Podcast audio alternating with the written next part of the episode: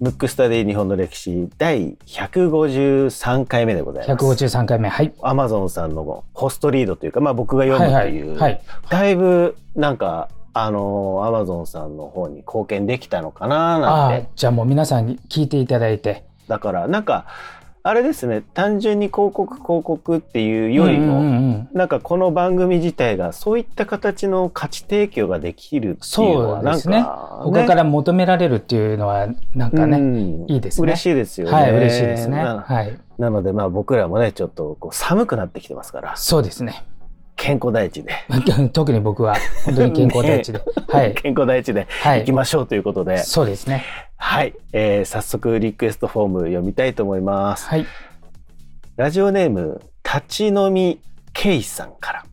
立ち飲み計算なんかはい、聞いたことあるようなえーリクエスト人物出来事は大村益次郎と。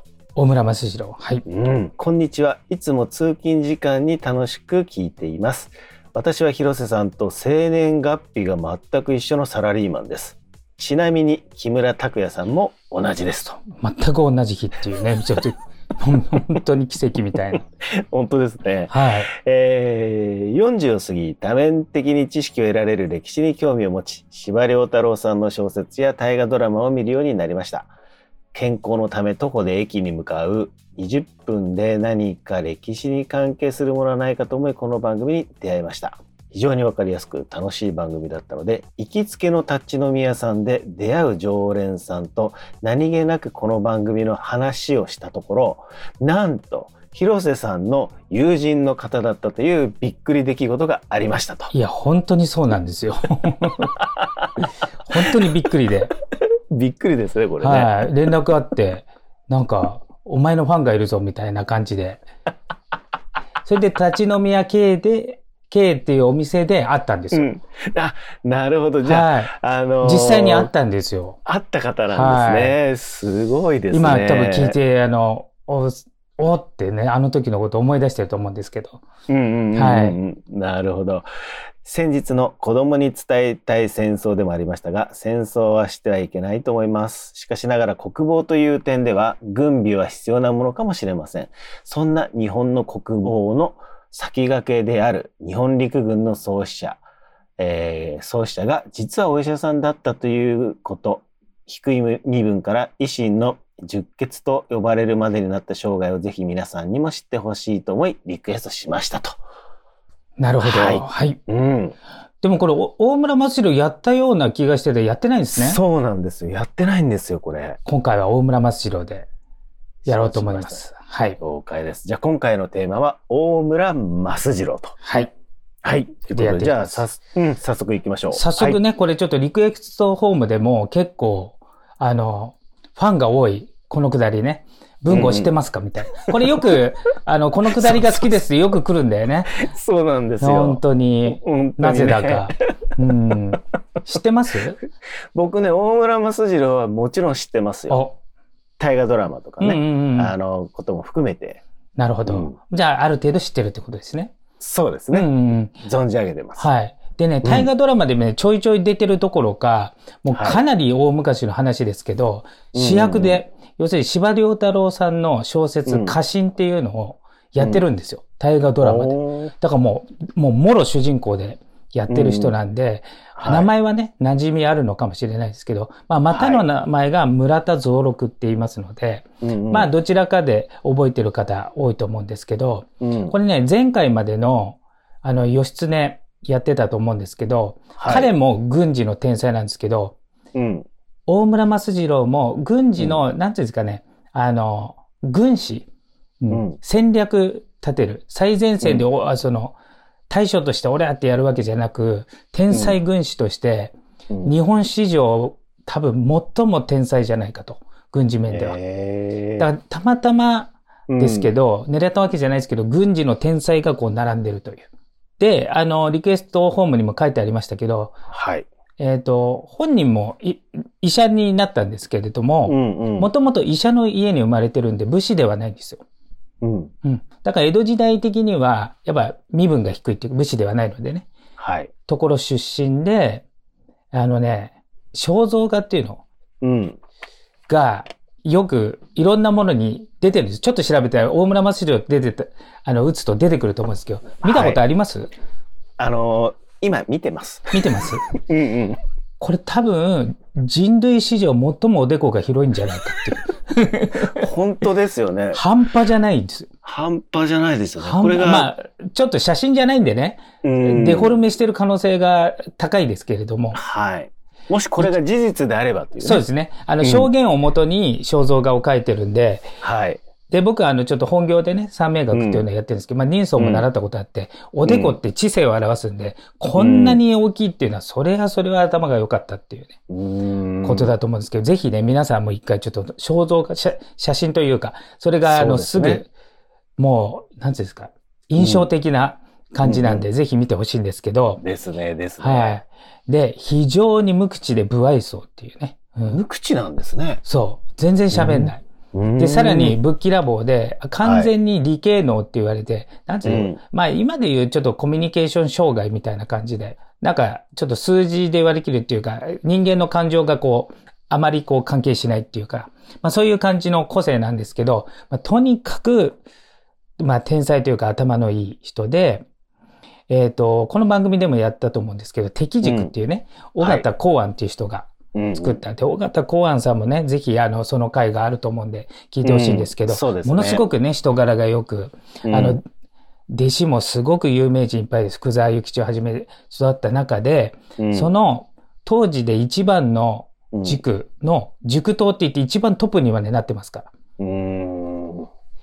で、えっ、と、大村正治、あ当時村田蔵六ですけども、はい。が塾頭って言って一番ね、その敵塾で一番トップの、その一個前の塾頭が、まあ同じ長州藩の草加玄瑞のお兄さんの草加元気なんですよ。なるあほどこの、方はね、ちょっと病気で亡くなっちゃったんで、早めに。ちょっとはい活躍の場は少ないんですけど、まああの草加元瑞のお兄ちゃん。で、それと後々に福沢諭吉も塾頭になってるんで、はい。ちょっとね、まあ今で言ううん東大主席みたいな感じですね。うんうんあの、一番の軸の軸頭で一番トップはい。に行って、うん。で、その頃ちょうど黒船が来航しまして、はい。で、黒船が来航すると、やっぱ新しい時代が来ると、あといろんなことがこう出てくる。るじゃない、今までと違うことが。で、結局、西洋の技術ってどうなんだってことで、蘭学の価値がガンって上がったんですよ。はい。で、蘭学を学ぼうとか、蘭学を通してちょっと世界を見てみようということで、ちょうど、ど敵軸っていうのは蘭学を学んでたんですよ。はい。うん。で、当時っていうのは、あの、鎖国をしてますから、うん。オランダ人と中国人以外はちょっと立ち入り禁止なんで、あの、江戸時代の外国語って言ったら、オランダ語になるんですよ。はい。うん。あの、世界的にはね、英語の方が流通ありますけど、うんその、当時は出島ではオランダ人しか会ってませんので、うん。えーオランダ語、あと、うんその、オランダ、だから蘭学ですね。おうんうんオランダの学問で蘭学。はい。で、で、当然、オランダの学問の一番の敵軸の塾頭ですから、めちゃくちちゃ、まあ、それは需要があるってことゃ。で、うん。うんここもね、この番組でやった、愛媛宇和島藩のうん。伊達宗成っていう、おーこれも幕末の名君ですよ。はい。が、呼んで、ぜひひうちで来てくれないかっていうね。。うんうん。長州藩だと無名ですよ。はい。うん。けど他の藩から、うん。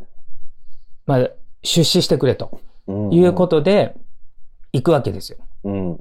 で、最初、その、えっ、と、間に入ったのが二宮慶作っていう人が、はいこの人は、まあ、それこそ長崎で、シーボルトっていう人がね、はい。出島で、鳴滝軸っていうのを作って、うんそこで、本当にシーボルト、オランダ人が日本人にオランダのことを教えてたと。うん。その中の弟子の中で最も優秀だと言われてる二宮慶作っていう人が、うん。まず伊達宗成に呼ばれてて、うん。そこから、その推薦で大村益次郎も呼ばれてるんですよ。なるほどね。うんおーで、ちなみにこの二宮慶作さんは、うん。あの、シーボルトの弟子の中でも医者としてすごくて、うん。オランダ人の医者が全然叶わないって言って、当時う日本一の外科医って言って、あの、手術とかしちゃう。江戸時代なの。へーすごい人なんですよ。うんすごい。で、その人の推薦で、自分がもうこの人は絶対ですっていうことで推薦で言ってるわけですよ。うんうんうん。うん。ちなみにこの人は、うん、あの、やっぱ弟子の中で一番優れてるんで、シーボルトって、あの、日本の地図をオランダに持ちこ、持ち出そうとして、はい。あの、国外追放になってるんですね。うん。うん。で、自分がもう日本にいられなくなるから、うん。自分の娘をお願いしますって託したのが、この二宮慶作なんですよ。あで、ーすそごのい、ですね。そう。で、その流れで、うん。えっ、と、二宮慶作の、えっ、と、まあ、計らいで、シーボルトの娘の、うん楠本稲っていう人がいるんですよ。うん。まあ、まあ、当時としてはもう外国人は出島でしかいないのに、うん。そのハーフですから、うんうん。もうすごく貴重っていうか、まあ相当な差別を受けたと思うんですね。はい。うん、なんかもう昔、まあ人間ってちょっとひどいとこがあるじゃないですか。うん。うん。あの時代のハーフなんてとんでもないことされてると思うんですけど、そうそうですよね。で、それを、その人に、えっ、と、お父さんがオランダ人だけど、国外退去になっちゃったんで、はい。その娘にオランダが教えてたのも大村益次郎なんですうよ。ん。なる楠本稲。うん。ほど。うん。で、そこで活躍して、で、何をやってたかっていうと、オランンダ語の本から最新の、まあその外国事情とかう、ん特に、えっ、と、黒船が来て大変なんで、兵学。うん。うん。兵学と、うん。あといろんなものの翻訳とかやってたわけですよ。はい。で、大村益次郎のすごいのは、普通オランダ語ができて訳せますならわかるけど、はい。その内容を完璧に覚えちゃって、うんさらに元々が軍事の天才だったっていうね。うん。軍事の天才が軍事の本を読みまくっちゃってるから、うんうん。めちゃくちゃすごくなっちゃったわ けですよ。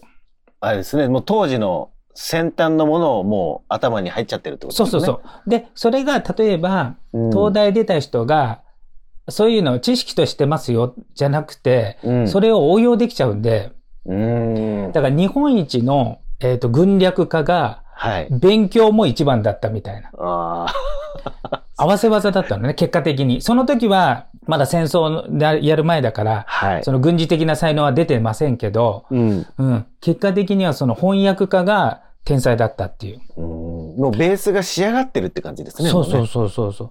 あともう一個、伊達ま宗成の、うんあの、殿様の要望としては、黒船を作れと。うね。お自分たちで。っていうことも言われ、お。えっ、と、大村松次郎、まあ、もうチームでね、あ一人じゃないですけど、大村松次郎も重要な位置で、あとね、提灯屋の画像っていうのがいるんですよ。この人もね、うそのね、歴史に埋もれたね、ちょっと皆さんもフォーカスししてほしい人うん。なんですけはど、い。はいこの人ものすごくうん。身分が低すぎて、うん。めちゃくちゃひどい目に遭いながらも、うん。黒船作れって言って、ほぼほぼこの人のおかげでできたんですよ。へえ。だけどすごい身分が武士でもないし、名字もない。あ後々功績認められて、うん。えっ、と、前原鉱山って名前をもらうことになるんだけれども、はい。それまではもう一番下っ端だから、もうなんかご飯もほとんどもらえないし、みたいな。でもうん一番重要な役割を果たされないといけないし、うん。もうその時代って江戸時代首脳交渉で身分制度だから、うん。もう些細なことでもう、なんつうの、虐待されたりとか、ももうね、ひどい。ことをやったんだけど、もうこの人と大村益次郎の、まあ、うん。成果でうん作ることができたわけですよ。だから、黒船が来ても、あの、そんな時間経たないで、うん国産の黒船を作ったんですよ。で、ちょうどね、そうなんですよ。でね、ちょっと前に薩摩が作ってたんで、日本で1番にはならなかったんですけど、はい。 2番にはなって。うん。でもその時代すごいよね。黒船を見すごいっすね、て、これを作ろうってうん思ったっていう。だから、この殿様もね、すごいのよ。思うまではできるけど、うん。実現させるって、そうそうそう。で、実現させちゃった。確かね、この物語がどっか、ちょっとなんていう名前か忘れましたけど、司馬遼太郎の本のなんかにあるはずなんですよ。僕僕一回、読んだことがあって、こはのい、和夫さんかわいそうだなと思いながら、ももうこんな重要な役割して、しかも歴史上のほとんどの人知らないじゃないですか。 うんあの、もう本当何もないとこから黒船作るとこまで大活躍したんだけどうも、んうん、まあそういう人がいるんですよね。はい陰で、ちょっと脱線しましたけど。うんで、もう一つね、ざ脱線ついでに言うと、うんそのシーボルトの娘だった、うんあの、大村松次郎がね、蘭蘭学、オランダ語とか教えてた、うん。楠本稲っていう人なんですけど、はい。この人は、あの、後々、おとお父さんももともと、あの、お医者さんなんで、うん。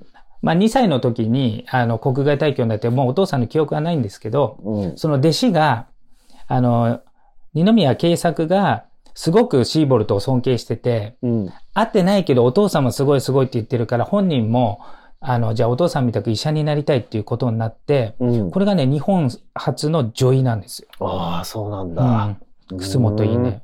ちなみにその楠本稲の一人娘がいて、うん。うん。それちょっと、まあ、えーまあ、ほぼほぼほぼ強姦みたいな感じでできちゃったんで、うん。あの、ものすごくその、あシングルマザー結局、結婚せずに、恨んだ、その相手を恨んでるんですけど、はいその子供が生まれ、まあ、いわゆるクォーターですね。うん。ハーフ、クォーター。で、このこの人の写真が残ってるんですよ、二十歳の。うん。うん。うん。もうめちゃくちゃ綺麗です。ええ。で、銀河鉄道39って聞いたことある漫画アニメそれアニメ、ううんうんん。あれのメーテルのモデルになったと言われてる。ええ、すごい。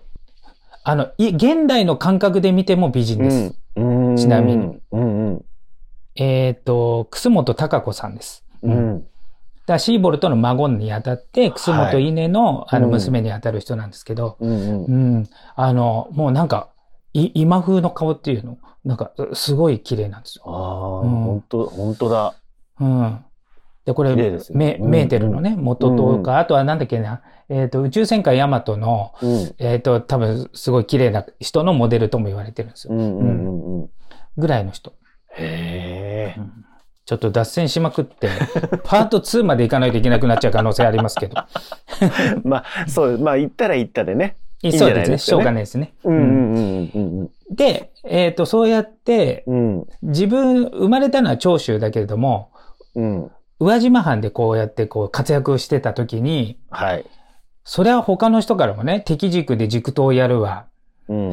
宇和島藩で黒船作るわって大活躍するから、今度はね、幕府に呼ばれるんですよ。うん。ステップアップちゃんとしてるんですね。そう。で、幕府に言わ、えっ、と、呼ばれて、う。うん。えっ、と、番所調べ所っていうとこがあるんですよ、幕府で。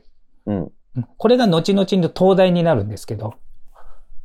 ほど。おうおうおうで、そこで講義をしてくれて、要するに教授なれってことで、うん、幕府で一番最高のところで、うん。えっ、と、講義をするようになったんですよ。はい。だから、私軸としての最高峰の敵軸から、公的な、幕府の公的なトップの番所調べ所でうん。う講義をやってる人になっちゃったわけですよ。ーん。大出世ですね。で、その時に、うんあその時、江戸に出てきたんですね。うん宇和島藩から。江戸に出てきて、そしたら、長州の桂小五郎がはい。見出すんですよ。長州出身なのみたいな。ああ、 なるほど。長州では無名なんですよ。うんあの武士じゃん。ないから。はい。で、こんなにすごい人が長州人でいたんだってことで、うん、うん。ぜひうちに来てくれって言って、うんここから、だから宇和島藩とうん幕府掛け持ちだったのが、うんこっから長州に戻るんですけど、で一回医者をやるんだけど、はい。あまりに無才あ不愛想で、受け答えが不愛想すぎて、うん。会話が成立しないってこと で、客が一人もつかないっていうね。うん。けど、はい桂小五郎の計らいで、うん。えっ、と、そういうね、医者ではなくて、うん。兵学を講義しながら、長州藩の軍をうん。新しく作ってくれと。西洋式の、はいいはいわゆるオランダ式のうん、軍隊を作ってくれってことで、ここでうん、長州藩にも戻って長州藩士になるんですよ。うん。医者から身分が上がってなって、はいその時に、さすがに、あの、長州藩っていうのは、倒幕派じゃない。うん。もともと幕府の中枢の教授やってた人だから、うん。分かっちゃいけないってことで、うん。判明で、うん。藩の命令で自分じゃなくて、うん名前変えろってことで大村益次郎になったんですよ。そうなんだ。なるほど。本人は村田蔵六でよかったんですけど。ん。うんで、その後の活躍は、うんじゃあパート2パーで、ト2で。ちょっと、年をまたいじゃいますけど。ねえ、ちょっとね、面白いですね。うん。どちらかというと今は村田蔵六の時の話みたいな感じですね。そうです、そうです、そうですそうです。ギュッてで、してやるんっと長州にも、生まれた故郷の長州に戻って、うんそこでも活躍するっていうのはパートパー2トで2でいきますので。了解しました。ということで、今回のテーマは、大村益次郎パート1でした。